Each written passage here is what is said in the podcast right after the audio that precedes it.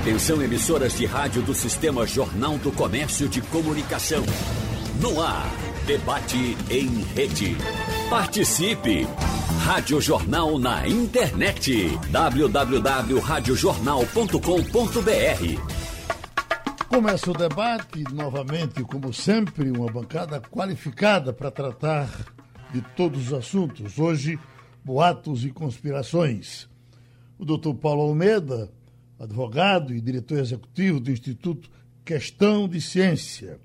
Ultimamente ele tem andado muito envolvido com os assuntos relativos à vacina e certamente esse tema vai eh, ser muito tratado no programa de hoje. Mas, só para checar, nos escuta bem, doutor Paulo? Escuto sim, bom dia, um prazer falar com vocês de novo. Ótimo. Doutor Flávio Breiner, esse, ele está em São Paulo, agora doutor Flávio Breiner, pernambucano, está aqui no Recife. Vamos só para sentir como é que ele está. Doutor Flávio? Tudo bem, estou ouvindo muito bem, Geraldo. Ótimo. E o, o professor Cristóvão Buarque, ex-senador, certamente em Brasília. Nos ouvindo bem, senador? Muito bem, muito bem. Contente de estar com você, com esses outros dois, o Paulo e o Flávio. Ótimo. Bom, eu vejo aqui a manchete. Vídeo do pastor Silas Malafaia engana sobre eficácia da ivermectina contra a Covid-19 na África. É só a manchete. Pastor cearense é intimado a depor na justiça após afirmar que Coronavac causa câncer e tem HIV. É só a manchete. Mudar o DNA, controle por chip, enzima e tantas outras coisas é outro comentário que o jornal faz aqui para botar os pingos nos is. Essa aqui é que é chocante. Camelões vendem vacina falsa contra a Covid-19 por 50 reais no Rio de Janeiro.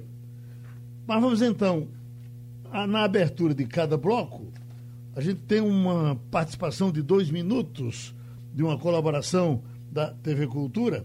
A gente então apresenta, inclusive, com a participação do filósofo Luiz Felipe Pondé, uh, no final, pelo menos de dois blocos, com um pequeno comentário. E aí a gente chama os demais, evidentemente eles entram nesse assunto ou com outras, outros boatos, outras conspirações que eles conhecem ao longo dos tempos. Então, a, a primeira informação. Pesquisadores norte-americanos concluíram que as teorias da conspiração se espalham mais facilmente em tempos de crise.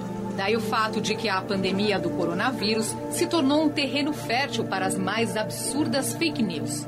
Embora não haja qualquer comprovação científica de que a Covid-19 tenha sido criada em laboratório, cerca de 30% dos norte-americanos acreditam nisso, conforme levantamento recente do Instituto de Pesquisas Pew.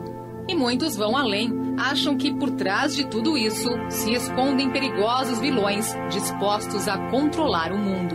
Entre os alvos principais dos teóricos da conspiração, inclui-se Bill Gates e o investidor George Soros. Para eles, o fato de que esses empresários investem bilhões de dólares em projetos de educação e saúde em países pobres deve estar relacionado com algo sinistro. De maneira geral, preferem acreditar em supostas intenções malignas de qualquer pessoa que seja muito rica, independente da origem do dinheiro. Nunca, provavelmente, nunca a humanidade será plenamente racional, inclusive nem é bom que seja totalmente racional, mas essa dimensão mítica, que hoje a gente chama teoria conspiratória, né? que a gente chama gente que acredita que a Terra é plana, é porque são fatos tão naturalmente óbvios mas que no seu dia a dia, quantas pessoas a gente acha que precisa levar a sério que a Terra é redonda para continuar vivendo? Não precisa. As pessoas não usam de método científico no dia a dia. As crenças políticas delas são extremamente míticas, a partir de teorias bastante falhas acerca da realidade. As ideologias são viés de percepção de realidade. Então, esses casos mais ridículos que gente que normalmente tem dificuldade de sociabilidade, gente que se sente irrelevante, é claro que isso entra no caldo. Mas o ser humano, profundamente, nunca foi essencialmente racional. Isso é um mito. Doutor Paulo Almeida, o senhor trabalha o tempo todo para botar, é, é, passar a limpo essas coisas. Por gentileza. É, o, isso que, que, se eu não me engano, o Pondé acabou de falar é uma questão real que a gente tem que enfrentar, né? Então ele fala que a humanidade nem sempre se vai ser racional, mas eu acho que o argumento até começa pelo inverso, é que somos sabidamente irracionais, né? Tem alguns estudos que vêm surgindo com mais força nos últimos tempos, que são uma intersecção entre psicologia e economia, é, que mostram que o nosso processo de tomada de decisão ele não parte do que a gente conhece como o homo econômicos clássico, né, que toma decisões racionais e com o máximo de informações possíveis o, o tempo inteiro. Na verdade, nós somos cheios de, de vieses e, e, de dissonâncias cognitivas no nosso processo de apreensão de informação e, e tomada de decisão, né? Então, essa é uma base a partir da qual a gente tem que partir para discutir essa, essa questão toda. Mas o, o grande complicador que eu vejo é, na questão de disseminação de notícias falsas e na absorção de é, crenças infundadas e de como isso tem sido potencializado nos últimos tempos é o fator de redes sociais, principalmente, e como isso fez com que a gente passasse de um tribalismo no qual a gente convivia em tempos primeiros aí e passasse a uma fase de dependência em instituições em um segundo momento, onde você tem grandes conglomerados que controlam o acesso e divulgação de informação, mas de algum modo colocam algum crivo de qualidade e independência nisso. Foi um processo é, de, de conquista de, da, da humanidade, de evolução de meios de produção, de existência de imprensa, mídia, etc e agora, num ambiente de mídias sociais que ainda é muito novo e nem as pessoas e nem os veículos que têm a capacidade de comunicação dominam muito bem esse ambiente novo, infelizmente o que está acontecendo é que circula muita informação sem que as pessoas tivessem adquirido a capacidade de curadoria de conteúdo. Né? Então, é, estivemos acostumados a ouvir e aceitar como verdade o que vem de imprensa e o que vem de veículos de informação. Mas hoje em dia é, é muito mais importante capacidade crítica e poder de filtro no mar de informação que a gente vive. Né? O doutor, o professor de filosofia, Flávio Breiner, de que, de qual o ângulo que o senhor tem para tratar desse tema, doutor? Geraldo, em primeiro lugar, bom dia a você, a seus ouvintes, ao doutor Paulo e ao professor Cristóvão, também é um prazer estar aqui novamente. Veja, como eu venho da filosofia, a, a principal preocupação da gente é, em princípio, a gente se perguntar é, é, sobre o que exatamente nós estamos falando quando a gente está falando de boato e de conspiração. Uhum. Há uma diferença fundamental entre o boato e a conspiração, e eu diria apenas para a nossa conversa, para começar, é que o boato ele lida com a verdade, enquanto que a conspiração lida diretamente com o poder. Uhum. Embora essas duas coisas possam em algum momento se confundir ou confundir. O boato é o quê? Uma notícia que se espalha, não oficial, não se conhece a fonte, e a rigor ela é irrespondível, quer dizer, na verdade ela é irresponsável, quer dizer, ninguém vai assumir diretamente que sou eu o responsável por esse boato e arcar com as consequências desse ato, né? E ele trata essa notícia seja de uma pessoa, seja de um lugar, seja de um evento, um acontecimento, uma situação. Mas ele tem uma função, uma função propriamente social, que é produzir uma relação nossa com a verdade, seja uma verdade de uma pessoa, seja uma verdade de um evento, cujo objetivo é difamar, por exemplo, corre o boato de que fulaninho é traído pela mulher, por exemplo, mas quem é que vai perguntar a ele se a mulher dele é honesta ou não é? Quem é que está preocupado em fazer exatamente isso que o doutor Paulo Almeida a curadoria desta relação com a verdade.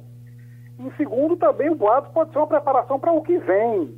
Há um boato de que a gasolina vai aumentar na próxima semana, embora não podemos afirmar nada a respeito da veracidade desse, dessa, dessa predição e, ao mesmo tempo, ela é temporariamente indecidível. Quer dizer, eu não posso confirmar nem negar um fato que ainda não ocorreu ou a impossibilidade de confirmação desse fato, já que eu não posso perguntar de onde ele vem, nem a, a partir de que critérios eu posso estabelecer de imediato a veracidade dele, se não confirmando através de outras fontes que não sejam as fontes da boataria.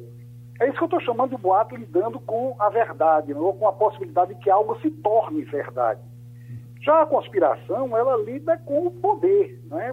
Peguemos um livro como, por exemplo, o, o eu estava me lembrando, quando vocês me disseram o tema, o livro Pêndulo de Foucault, de Humberto Eco, que trata exatamente da, de conspirações que atravessaram praticamente toda a história.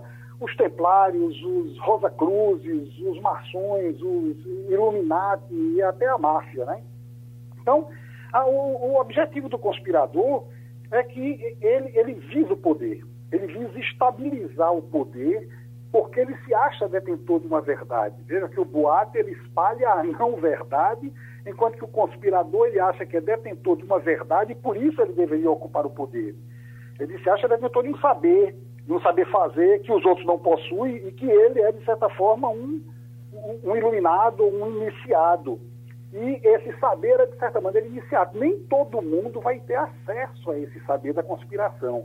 A conspiração, ela procura a sombra, enquanto que o boato, ele procura a luz. O boato quer capilaridade, quer se espalhar, ele quer se difundir, se divulgar. A conspiração, ela se realiza na sombra, a portas fechadas. Né? Então, o, objetivo de um é o poder, o objetivo de outro é a verdade, embora eles possam se confluir em algum momento, né? Toda a questão é, uma vez que o, conspirador, na verdade, ele é um, um antidemocrático por excelência, porque ao operar na sombra, ele evita exatamente a luz do espaço público, aonde se dá a argumentação com seus adversários, com aqueles que pensam diferentes. E é exatamente porque ele se acha detentor de uma verdade que ele acha que ele pode ocupar o poder e pode destituir aquela outra visão de mundo que está no poder seja uma visão terraplanista, seja uma visão rosa cristiana, seja uma visão templária, seja uma visão. Não interessa qual, mas ele acha que tem o, direito e a possibilidade de, através de um golpe, basta se lembrar do livro de Curso Malaparte, que era um livro de cabeceira de Leon Trotsky, né, antes de ele deixar a Europa, chamado A Técnica do Golpe de Estado, e que toda a primeira parte é sobre como organizar uma conspiração e a última parte, como destruir prédios públicos. Veja, uhum. né, você tem o que há de mais antidemocrático, do que tem menos visibilidade pública, menos constituição de espaço público ou de formação de opinião, que é a conspiração. Assim, resumindo, a conspiração ela visa, ela quer que, que a sua verdade chegue ao poder, nem que seja através do golpe, enquanto que o boato quer desestabilizar o próprio poder da verdade. Então, esse seria o início da minha interlocução com vocês. E como inicia o professor Cristóvão Buarque? Bom dia, bom, bom dia. dia a cada um de vocês que participam e a cada um dos ouvintes. Eu quero começar dizendo que eu diferencio racionalidade de inteligência. Racionalidade é fazer uma bomba atômica. Racionalidade é, inclusive, usar a bomba atômica para ganhar uma guerra. Mas não é inteligente, do ponto de vista do ser humano, usar bomba atômica ou qualquer outra arma. Isso é prova de que nós não conseguimos juntar racionalidade com a moral. Racionalidade mais moral é que dá inteligência. É a inteligência que define o uso correto moralmente da racionalidade. Então, nós somos um ser humano nós, os humanos, desenvolvemos muito a racionalidade. Mas ao não termos valores morais universais da espécie, nós terminamos usando a racionalidade de maneira perversa, má, ou seja, não inteligente. Isso é um conceito. Nesse sentido, eu defendo a ciência e gostaria de pôr valores morais para o uso dela, não para a formulação mas para o uso dela. E aí é que entra essa discussão atual entre remédios que a ciência já comprovou que não tem efeito e vacina. Por que é que essas pessoas conspiram para que não usemos vacina? Conspiram para que usemos remédios que não servem. Aí tem que ter um propósito. Que a verdade não precisa de propósito para ser dita. Mas a mentira precisa de um propósito. Você só diz uma mentira quando tem alguma razão para dizê-la. Eu creio que há três razões pelas quais você citou o filho de um pastor começa a dizer que esse remédio resolve, que, portanto, nem precisamos de vacina. Uma é o fato do interesse comercial se for amigo do fabricante do remédio, que ganha dinheiro. Dois é o político, quer agradar algum político que diz isso. No nosso caso, o presidente Bolsonaro. Três, ideológico e religioso. É porque acha que o Covid é um produto de Deus. E, portanto, não tem por que nós enfrentarmos. O ser humano não tem que brigar com Deus. Deus inventou o Covid, aguentemos o Covid. Eles nunca, nunca dizem dessa maneira, porque ficaria muito frio. Mas, no fundo, eu acho que tem esse lado. Então, são três razões, eu não sei qual delas leva alguém a mentir, dizendo que a vacina faz cara virar jacaré, que é uma ameaça grande, e que um remédio que a ciência mostrou que não serve, serve mais do que a vacina. E para concluir, eu queria dizer que essas pessoas usam isso e conspiram contra a vacina e contra a ciência, mas usam a ciência.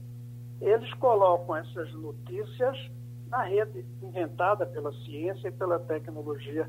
Eles viajam nos aviões que foram criados pela ciência e tecnologia. Ou seja, eles querem, por uma razão ou outra, ou a comercial, ou a política, ou a religiosa, eles querem enganar as pessoas. E aí conspiram. Conspiram, e uma das coisas que o conspirador usa é dizer que o conspirador é o outro, é o adversário. No caso, você citou Soros ou Bill Gates. Então é isso, eles estão conspirando contra a ciência por algum interesse, não é pela verdade.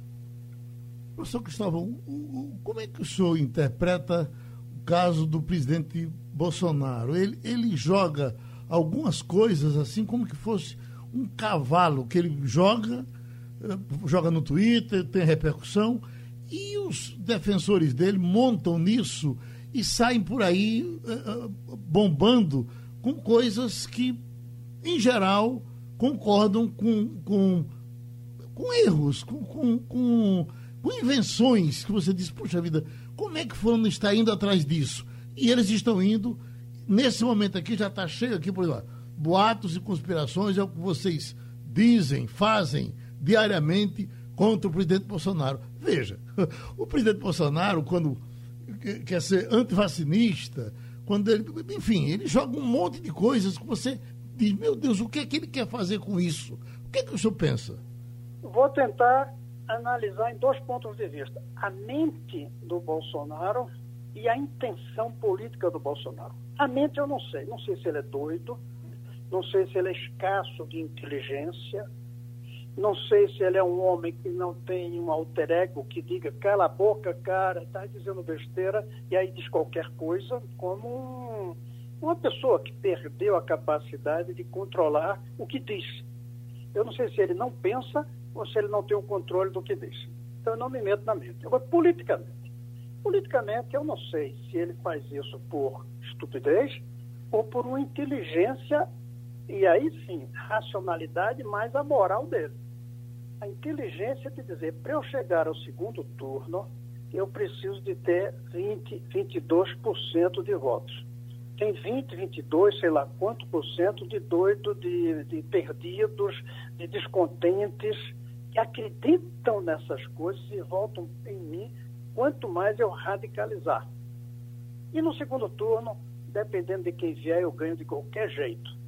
Pode ser que seja isso que ele está pensando. Eu não sei se ele está errando ou se está acertando, sinceramente. Depende de que ele está acertando. Depende dos outros.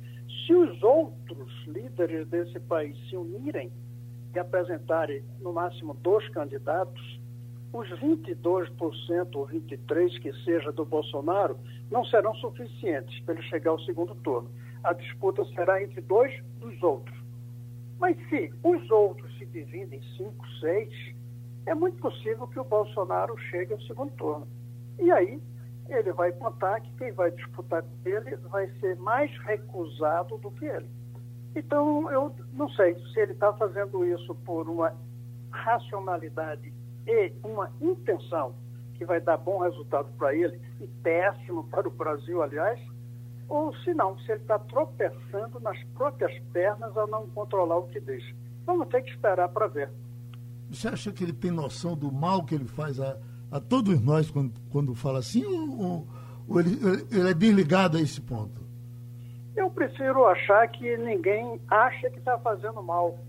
Nem ele. Na insanidade, que eu acho que tem muito de insanidade no Bolsonaro, existem insanidades que dão certo para os propósitos do insano. Eu não sei se na sua insanidade ele, ele pensa que é bom fazer o mal. Eu acredito que é capaz dele achar que faz o bem quando tenta divulgar que não use máscara, que não fique longe, que não tome vacina. É capaz dele estar fazendo algum bem. Ou uma das três outras, das três razões que eu falei. Ou ele ganha com isso comercialmente, que eu não acredito, que ele seja amigo do laboratório que fabrica esse remédio, não acredito ou ele está querendo é, religiosamente dizer que o homem não tem que usar a ciência para vencer uma doença que veio de Deus, veio da natureza, é um produto que está aí. Não sei. Doutor Paulo Almeida, advogado e diretor executivo do Instituto Questão de Ciência, o filósofo Flávio Breiner, o senador Cristóvão Buarque. Tem José aqui do Recife que diz que a primeira grande teoria, ou conspiração, o boato que chamou a atenção foi com Elvis Presley, que não teria morrido. E diz que Elvis era um grande agente ligado a narcóticos. E isso foi depois que Elvis foi na Casa Branca receber do presidente Nixon uma insígnia e, uh, de agente de narcóticos em mil 970, é o que diz José. Bom, vamos novamente trazer outra informação de pesquisa para acionar os nossos debatedores. As pesquisas mostram que tudo que resulta em manchetes nos jornais serve como base para as teorias conspiratórias. Para o professor Roland Hoff, da Universidade de Johannes Gutenberg, da Alemanha, o que as pessoas buscam é algum tipo de explicação que esteja de acordo com aquilo que preferem acreditar. Nesse sentido, as teorias conspiratórias são muito atraentes, porque é como num filme de ficção: sempre tem um vilão que é culpado por tudo. No caso da Covid-19, ainda segundo Inhofe, achar que o vírus tenha passado de um animal silvestre para uma pessoa é uma ideia muito simples. Mas a teoria de que foi espalhado pelo mundo através das conexões 5G por um perigoso maníaco é mais atraente para certas pessoas, acrescenta o professor. Em outra frente, quando as manifestações do movimento Black Lives Matter começaram a se espalhar nos Estados Unidos, surgiu o boato de que alguns integrantes eram atores que recebiam para participar, incluindo aqueles que foram espancados pela polícia. A ideia ganhou força depois que o presidente Trump divulgou um post sobre o assunto no Twitter e então atraiu milhares de adeptos. As mudanças climáticas, a terra plana e até a tecnologia 5G estão entre os assuntos preferidos daqueles que espalham teorias conspiratórias. Afinal, o que é o 5G? Trata-se da tecnologia de quinta geração para redes móveis e banda larga, criada para substituir o 4G, atualmente utilizada pela maioria dos dispositivos. Mas esta explicação é muito simples para os conspiradores militantes. Sustentada por Donald Trump e aceita por integrantes do governo brasileiro, circula a ideia de que as redes 5G poderiam ser utilizadas pela China para espionagem no mundo todo. Nada mais falso. Vale lembrar que as grandes potências, a começar pelos Estados Unidos, já conseguem espionar tudo o que se passa nas redes há muito tempo. Entre outras coisas, podem ouvir as conversas em celulares e bisbilhotar mensagens em computadores em qualquer ponto do planeta. Pronto, doutor Paulo Almeida, todos nós sabemos de onde partiu, pelo menos de princípio, quem foi que soltou essa bomba com relação a que o 5G a China poderia usar para nos controlar, não é isso? Isso, é, existe uma possibilidade de, de rastreamento da notícia original com o um mínimo de fact-checking. Né? Uhum. É, com uma busca simples em, em, em, mecanismo de busca, a gente consegue encontrar a fonte, a informação original e saber por que, que ela é desinformativa. Uhum. Ela não corresponde à, à realidade. Mas, infelizmente, é, o, o, que acontece e que a gente vem discutindo aqui é que o que foi mencionado na reportagem é que as pessoas assimilam a informação, conformam, elas reformam crenças pessoais pré-existentes. É, e aí eu toco em um ponto que, que o senador Gustavo Buarque mencionou, é que é a, a crença na ciência. É, que é a, a importância de colocar a, a ciência como a melhor fonte conhecida de informação válida e dentro da ciência tem uma, uma técnica que é possível ser utilizada, que é a navalha de Ockham, que é dentro de hipóteses alternativas para a ocorrência de um mesmo fenômeno, a explicação mais simples, com menos etapas lógicas, costuma ser a mais correta.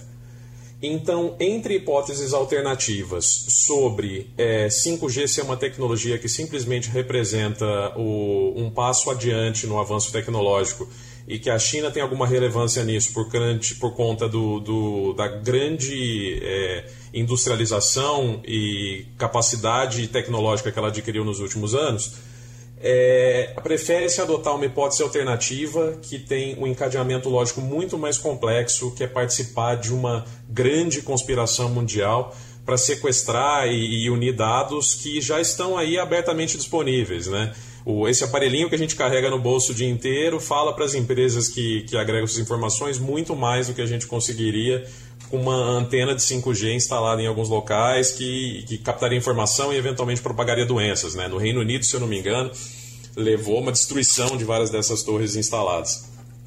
Então, eu acho que tudo acaba voltando à ciência, então, não como um dogma é, mas uma, um ferramenta, uma ferramenta de apreensão da realidade sobre a qual você consegue ultrapassar vieses. Ela é mais eficiente do que a cognição pessoal para a gente conseguir apreender um fato ou tomar uma decisão. Mas, para além disso, ela é uma ferramenta de eliminação de dissonância interna. Né? Se eu tenho informações contraditórias e eu tenho o mínimo de informação em como é que a é, é, informação se processa e eu testo e valido hipóteses, é, e isso deveria ser ensinado de maneira mais eficiente é, dentro de escola, lógico que na terminologia adequada, para que os estudantes consigam aprender isso sem que isso seja um processo muito, muito elevado, de muita complexidade. Mas isso deveria estar mais incutido na população. Então, isso evitaria um pouco é, tanto a, a, a, a, recepção dessas informações, o processamento e consolidação de viés e existem alguns estudos que falam até em imunização contra informação falsa através do uso de técnicas é, apropriadas de ensino de boas práticas é, científicas e domínio de método científico. Professor Flávio Brian, é, passando por três lideranças, eu me lembro que quando Fernando Henrique foi eleito, foi eleito com a propaganda dizendo que era preparado. É, esse é preparado. E até teve uma discussão uma vez com jornalistas, que o jornalista disse, olha, não é muito arrogante o senhor dizer que é preparado? Ele disse, olha, se você acha que eu não sou preparado, me diga que eu fale aí do meu despreparo. Bom, passa Fernando Henrique, vem Lula. Lula uh, se elegeu e na cabeça de muita gente era um despreparado que se elegia e que estava dando certo. Eu me lembro que aqui no Interativo quando a gente falava em preparo e despreparo, não, não, eu prefiro um despreparado. É, tanto que Lula saiu do governo com 80% de aprovação. As pessoas, então, é, é, privilegiavam o despreparo naquele tempo é, nesse sentido. Bom, e nós estamos agora com um, um grupo que desacredita a ciência. É impressionante como a gente sente isso aqui no nosso dia a dia como as pessoas tratam os cientistas à distância, acham que eles, que eles erram, que eles estão, eh, que eles são falsos, que eles conspiram contra a, a, a população, enfim, nós uh, vivemos, estamos, as pessoas misturando o político com, com, com a vida dessa forma. Eu lhe trouxe três exemplos, não sei se o senhor teria outro ou não aceita os meus. Deixa eu tentar dar uma resposta em duas partes. É, é, em primeiro lugar, essa questão do Fernando Henrique Cardoso, né, quando ele chegou ao poder, é, há uma passagem em Platão muito interessante em que ele diz o seguinte: assim como você não escolhe qualquer pessoa no cais do porto para dirigir o navio que vai levar para algum lugar, a gente também não deveria escolher no meio da multidão uma pessoa que vai nos governar. Hum. Então, com isso, vai se estabelecer uma relação muito difícil entre a filosofia e a democracia, porque de Platão a Aristóteles, de Sócrates a Aristóteles, vão ter uma grande desconfiança em relação à democracia, quer dizer, que o vulgo, que o povo, que aqueles homens eh, conduzidos apenas pela opinião, que eles chamam de doxa, possam governar a cidade. Ao ponto de um filósofo moderno, Savater, ter dito uma coisa interessante: o grande medo da democracia é o medo dos ignorantes. O problema está em saber o que é que os ignorantes ignoram ao ponto de tornar a presença deles na democracia tão danosa.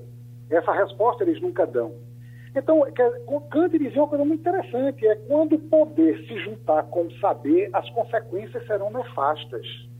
Então, quer dizer, não é porque um filósofo chegou ao poder, ou um sociólogo, o príncipe da sociologia, como Fernando Henrique Cardoso foi chamado durante algum tempo, chegou ao poder, que necessariamente a gente vai ter um bom governo. Um bom governo não depende da sapiência do príncipe. Ele depende das possibilidades de tratar com a realidade e fazer com que a luta entre providência ou destino e liberdade possam se exercer no interior de um espaço, de um espaço público, de um espaço decidido pela sociedade. Então, não é porque a ciência está no poder, e há um perigo quando a ciência chega ao poder, porque ela transforma a política em tecnocracia. Ou seja, é, a política é o lugar da dissídia, o lugar do desencontro, dos partidos, das ideologias contrárias, do conflito, das guerras, da luta de classes. Né? Mas a ciência Ninguém vai colocar em votação a lei de gravidade, ninguém vai colocar em votação no plenário o ponto de abolição da água. Então, se existe uma, uma, uma, utopia que poderia ser realizada capaz de produzir a concórdia entre os homens, seria aquela em que a ciência finalmente chegasse no poder. Mas uma ciência que chega no poder sob a forma da tecnocracia significa o fim da opinião, significa o fim da pluralidade das opiniões, que é o que caracteriza exatamente a nossa possibilidade de que o mundo não seja conduzido apenas por uma visão de mundo conspiratória ou, ou qualquer outra. Mas o meu problema é por que é que numa, e a segunda parte da minha resposta, ou da minha tentativa de, de ampliar talvez a pergunta, e o problema é por que, que numa sociedade como a nossa, moderna, pós-iluminista, é que acreditou na razão, que acreditou na ciência, na técnica, no progresso, que fez do progresso aquilo que é, é a redenção era para Santo Agostinho, é, e que divulgou tudo isso através da escolarização obrigatória, através da escola pública massiva, obrigatória, inclusive, como por exemplo na República Francesa, por que, que numa sociedade como essa a ciência está sendo tão desmoralizada? Quer dizer, quando nós esperávamos exatamente da ciência que ela viesse dar as respostas para as nossas grandes indagações, para os nossos grandes enigmas, e de uma hora para outra, mesmo pessoas que foram vacinadas na sua infância, e provavelmente foram, senão elas estariam com poliomielite, provavelmente, são hoje contra a vacina. Por que essa desmoralização da ciência numa época aparentemente que deveria ser esclarecida como a nossa? Essa me parece uma pergunta fundamental. Por que, que num momento como esse nós temos os fundamentalismos de volta, os terrorismos de volta, essas, essas crenças medievais de volta como o terraplanismo? Né? É, isso me parece o mais inquietante, quer dizer, Será que a ciência moderna cumpriu as promessas que ela tinha feito no, no alvorecer da modernidade? Quer dizer que a, a, as promessas de felicidade, a sociedade reconciliada, o homem finalmente humanizado se realizou? Parece que não. E o século XX foi uma demonstração muito cabal e talvez até muito desastrosa do quanto a técnica e a ciência poderiam ser altamente danosas para os homens. Em 1900, basta pensar no nazismo às vezes uma mistura de tecnologia com racismo e, e, com tentativa de purificação racial, mas com tecnologia, para você administrar campos de concentração, trens partindo de toda a Europa com prisioneiros para serem exterminados, isso exigia uma logística altamente racional, é aquilo que Cristóvão chamou, ou se não chamou, mas o que ele mostrou aqui, chamou de, de racionalidade instrumental, aquela que quer saber como se fazem as coisas e não por que fazê-las e toda a ciência que é despida de sua moralidade, ela vira um monstro. Em 1947, Otto Oppenheimer, que foi um dos pais da bomba atômica, foi entrevistado pela revista Time Life que perguntaram a ele o que, que ele achava do fato de ele ter sido o, o, diretor do projeto Manhattan, que criou a bomba atômica, e ter aberto uma nova era na humanidade, uma era perigosa, que bastava um maluco apertar um botão e o mundo inteiro poderia ser destruída, ser destruído. A resposta dele foi essa. Eu sou um cientista e estou preocupado apenas com o desenvolvimento da ciência e do conhecimento. O que os políticos e os militares vão fazer com esse conhecimento não é da minha alçada. Veja, aqui fica muito clara a separação entre entre ciência e moral, que Brecht trabalhou na peça dele, A Vida de Galileu. E a gente está vivendo hoje exatamente isso. As promessas da modernidade não foram cumpridas, e entre essas promessas era de que a ciência iria nos permitir viver no melhor dos mundos. Não foi isso que aconteceu. Agora, que isso se transforme agora num senso comum de coisas como não, não se vacine porque a vacina vai inocular em você. É, Eh, formas eh, demoníacas de existência, você vai virar jacaré, quer dizer, quem, quem tomar vacina vai virar jacaré, como o presidente da República andou dizendo, o nosso presidente, o, o acelerado Bolsonaro, quer dizer, chegar a esse ponto me parece que significa um desastre inominável em relação a todas as conquistas que foram feitas em relação à modernidade, quer dizer, para onde é que nós estamos caminhando quando nós não acreditamos mais em vacina, não acreditamos mais que a Terra é redonda, não acreditamos mais que o homem pisou na Lua, acreditamos que a 5G espalha vírus. Quer dizer, observe que nós estamos num mundo de racionalidade. Atenção, a conquista da racionalidade da ciência nunca foi uma garantia de que a irracionalidade, o obscurantismo e a barbárie seriam eliminados. Pelo contrário, a barbárie sempre andou a dois passos atrás do esclarecimento. Bastava um pequeno escorregão da razão para que a barbárie assumisse seu lugar. Basta dizer que Hitler foi eleito, portanto, ele foi pela democracia que ele chegou ao poder para se tornar Führer e Reichskanzler, como ele se tornou. E basta pensar que a loucura de um Bolsonaro, quando a gente pensava que o, né, o Fernando Henrique Cardoso e o saber no poder poderiam significar um avanço do nosso processo civilizatório, poucas décadas depois, duas ou três décadas depois de Fernando Henrique Cardoso, o príncipe do saber no poder, nós temos o príncipe das trevas no poder.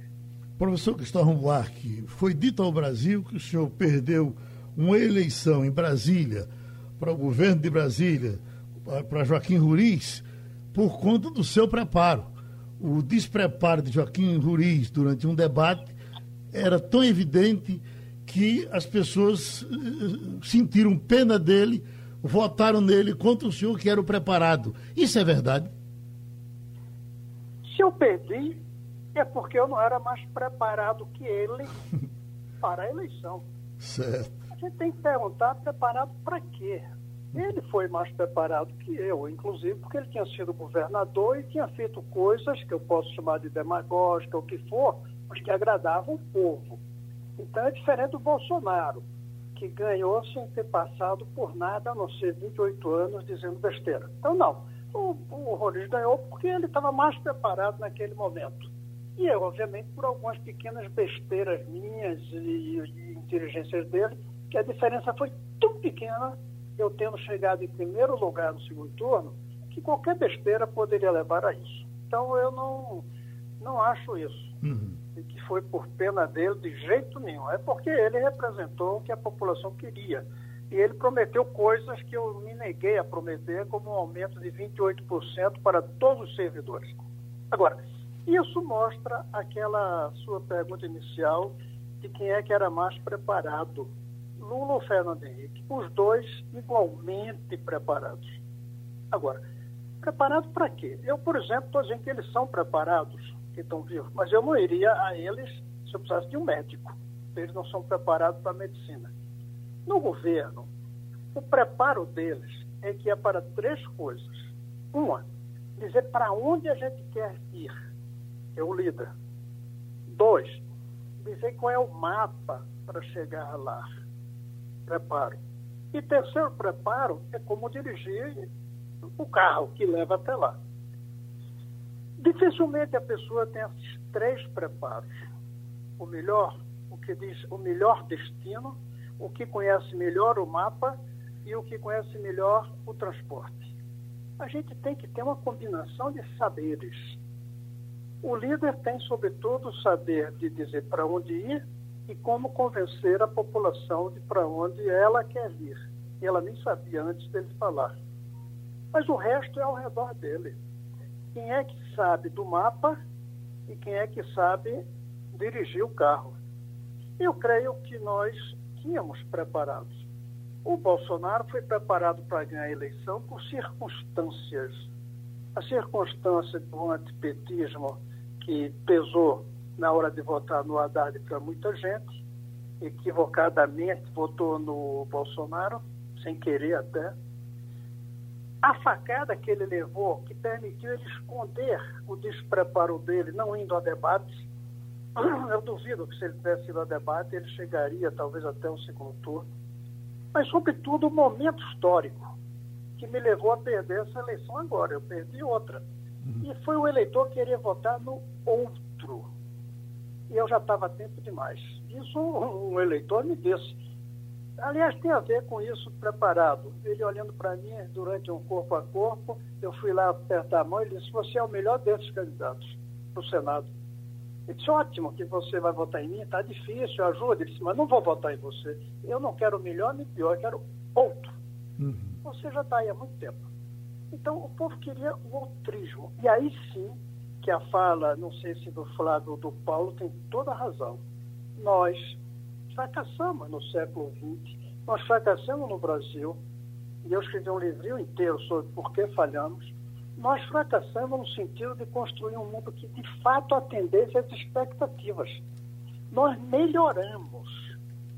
Nós que eu digo, o governo, desde a redemocratização, especialmente os 26 anos de presidentes democratas e progressistas, que vai do Itamar ao Temer, queira ou não, discorde ou não, são democratas e lutaram contra a ditadura e têm visões progressistas do mundo, nós falhamos.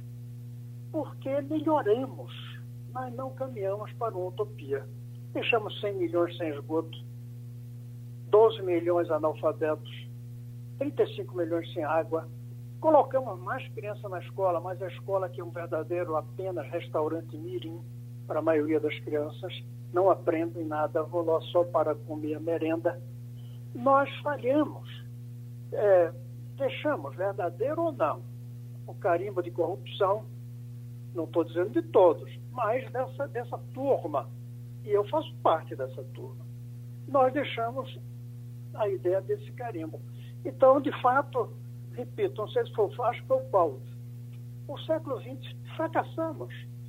Aí vamos dizer, e ele disse muito bem, por isso a gente vai abandonar a ciência? Não, vamos trazer mais moral para a ciência, mais rumo, mais propósitos e saber como usar a ciência para fazer um mundo melhor e mais belo. Aliás, duas palavras que nós abandonamos graças ao que o Paulo chamou, ele quase usou a palavra, eu achei que ele da religião do progresso. Ele não disse a palavra religião, mas no fundo é isso que ele passou. Nós tivemos uma espécie de teologia do progresso sob a tutela dos economistas, influenciando os políticos. Nós só pensamos um país mais rico, não pensamos um país melhor, mais belo. Tiramos a estética, tiramos a ética e ficamos com a técnica. Nós medimos o progresso pelo número de carros que fazíamos e não pelo número de casas com esgoto que a gente colocava. Medimos pelo número de universitários, não pela qualidade ou número dos que terminam o ensino médio. Então faltou estética, faltou ética e a técnica, portanto, não levou um mundo melhor e mais belo, apesar de mais rico um pouco das pesquisas estimuladoras do nosso debate, agradecendo inclusive a TV Cultura, até com direito ao final, do ponto de vista do filósofo Pondé. Vamos ouvir. Outra teoria comum entre os agentes da conspiração, que encontra muitos adeptos no Brasil, é de que o aquecimento global não existe. O que contraria a opinião de cientistas das instituições mais respeitadas em todo o mundo. Não se pode esquecer dos terraplanistas e de como ignoram os fatos comprovados há séculos sobre o planeta e o sistema solar. Pesquisa feita pela Universidade da Califórnia revela um dado assustador sobre os norte-americanos e as teorias conspiratórias. Cerca de metade da população dos Estados Unidos acredita em algum tipo de teoria da conspiração, seja de ordem política, mística, religiosa ou relacionada com o planeta Terra. O professor Joseph Pierre, do Departamento de Psiquiatria da Universidade da Califórnia, Los Angeles, explica que as pessoas andam à procura de ideias que reforcem suas convicções. Daí a disposição de acatar qualquer sugestão que venha ao encontro disso. Em muitos casos, por mais absurdas que pareçam. A aceitação de ideias que escapam à lógica ou razão predomina entre aqueles de baixo nível de instrução ou que acreditam serem dotados de poderes especiais.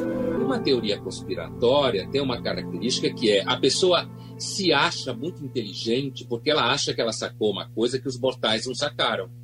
Essa é uma característica típica de quem acredita em teoria conspiratória, né? E isso fala de alguém que é ressentido, de alguém que é, se sente irrelevante, de alguém que não consegue sair com ninguém. É claro que eu estou exagerando porque eu estou fazendo um estereótipo, mas ah, alguém que nunca ah, pôde, de alguma forma, receber um reconhecimento numa escala razoável. Então, ele adere a uma teoria como essa, porque ele se encontra com outras pessoas iguais a ele e acaba virando uma sociabilidade. Aí eles começam a jantar fora, eles começam a viajar, eles partilham supostas informações científicas que reforçam as crenças dele. Ah, eu fiz durante vinte e poucos anos uma pesquisa com alunos de graduação, em que eles traziam pessoas que acreditam em novas espiritualidades, e eu e os meus alunos, a gente conheceu pessoas que diziam que eram ETs, pessoas que adoravam ETs, pessoas que dizem que são sereias. Na época do crepúsculo tinha, tinha vampiros, que diziam que eram vampiros. Então, a, a, a, a indústria cultural, o cinema e hoje em dia as redes sociais também alimentam esse tipo de produção identitária.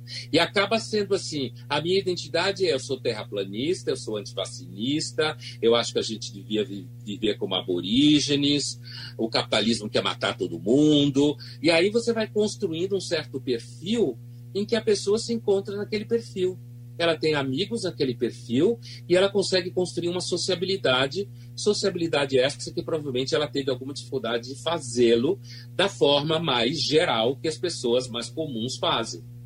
O nosso tempo foi embora, só tem dois minutos. A gente já agradece ao doutor Flávio Breiner, agradece ao professor Cristóvão Buarque e passa esses dois minutos para o doutor Paulo Almeida. Será que essa conversa de hoje, doutor Paulo, tão competente, com gente tão esclarecida, mudou algumas cabeças? É, espero que tenha mudado.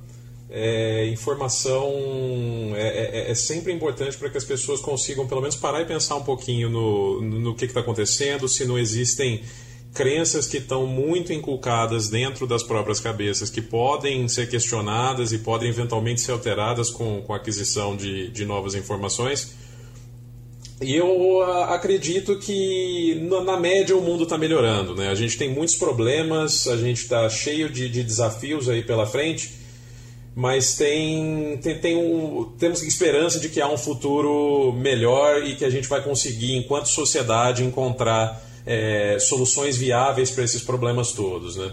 É, conspirações sempre vão existir, mas o que a gente faz em relação a elas depende de nós. É, o Instituto Questão de Ciência, que é do qual é, eu sou diretor, é, se preocupa muito em como políticas públicas podem atacar esses problemas reais da sociedade. Então, o caso da fosfetanolamina no Brasil, por exemplo, é um caso em que as instituições conseguiram resolver um problema conspiratório pelos mecanismos formais. Então, há caminhos institucionais e há caminhos de educação é, em, que é possível atacar esse problema e eu acredito que o debate de hoje tenha sido uma importante contribuição. Então, muito obrigado ao doutor Paulo Almeida, muito obrigado ao professor Flávio Breiner, muito obrigado ao professor Cristóvão Buarque. Sugestão ou comentário sobre o programa que você acaba de ouvir, envie para o e-mail ouvinte@radiojornal.com.br ou para o endereço Rua do Lima 250, Santo Amaro, Recife, Pernambuco.